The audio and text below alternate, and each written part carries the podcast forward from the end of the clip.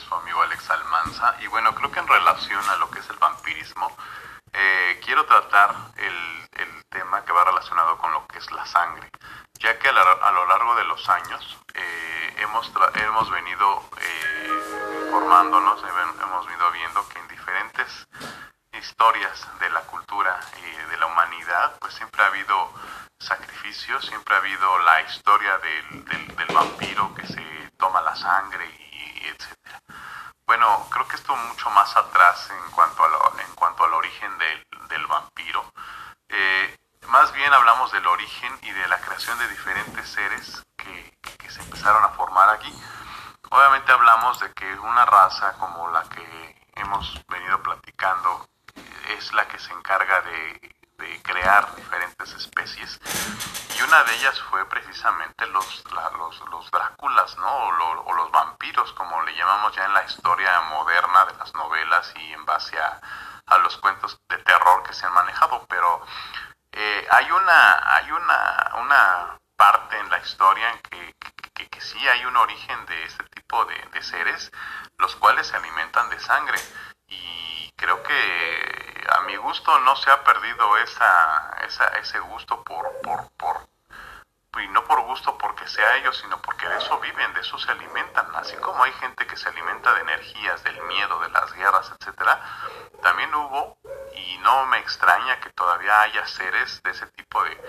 que se alimentan todavía la sangre. La sangre, digamos que es un fluido en el que ni la ciencia ha podido crear eh, porque es un es producto del ser humano, es, del, del gran la, de la gran maquinaria que que contiene y que tiene el, el, ser humano, aparte de su luz y de su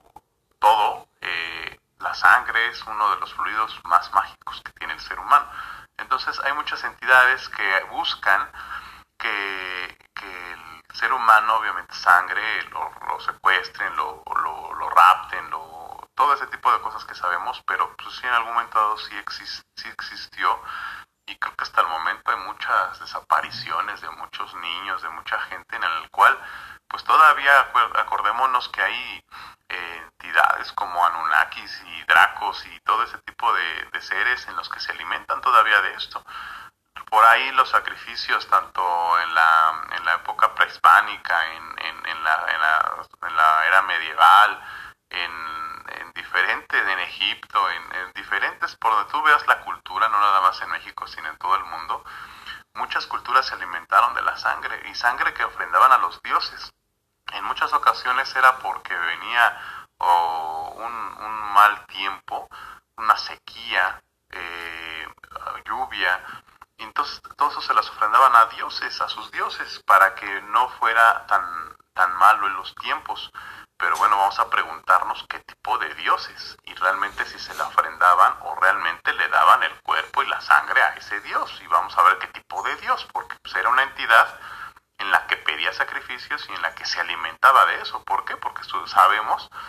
que hay muchas culturas que hubo diferentes etapas en las que llegaron ellos para eh, supuestamente dotar de conocimiento a la, a, la, a la gente, pero realmente también se alimentaban de ellos el ser humano es,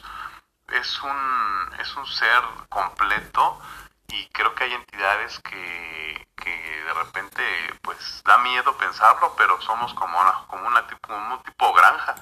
pero es un alimento muy fuerte, imagínate tú el horror que es algún sacrificio o, algo así en el que cuánta energía sale y eh, pues la sangre pues va impregnada de toda esa energía, imagínate aquellas, aquellas tribus o aquellas culturas, digamos así, que, que la bebían, sobre todo porque sabían que al tomar ese tipo de sangre, pues obviamente llegaban a un tipo de éxtasis en la que los transportaba a otros sitios, ¿no? Porque pues es un, es un néctar fuerte, sagrado, en el que pues estás bebiendo sangre de otra persona. Entonces creo que sí es bastante fuerte hablar de esto pero bueno, en algún momento se, se, se, se, entiende por eso. Y esas prácticas no han pasado, eso sí, hemos visto cantidad de gente que ha venido heredando todo esa, ese tipo de, de cuestiones reptilianas y demás que todavía sigue existiendo. Así que bueno, hay que estar pendiente de esto. Es un tema en el cual mucha gente a lo mejor sí no cree o no, pero es un tema que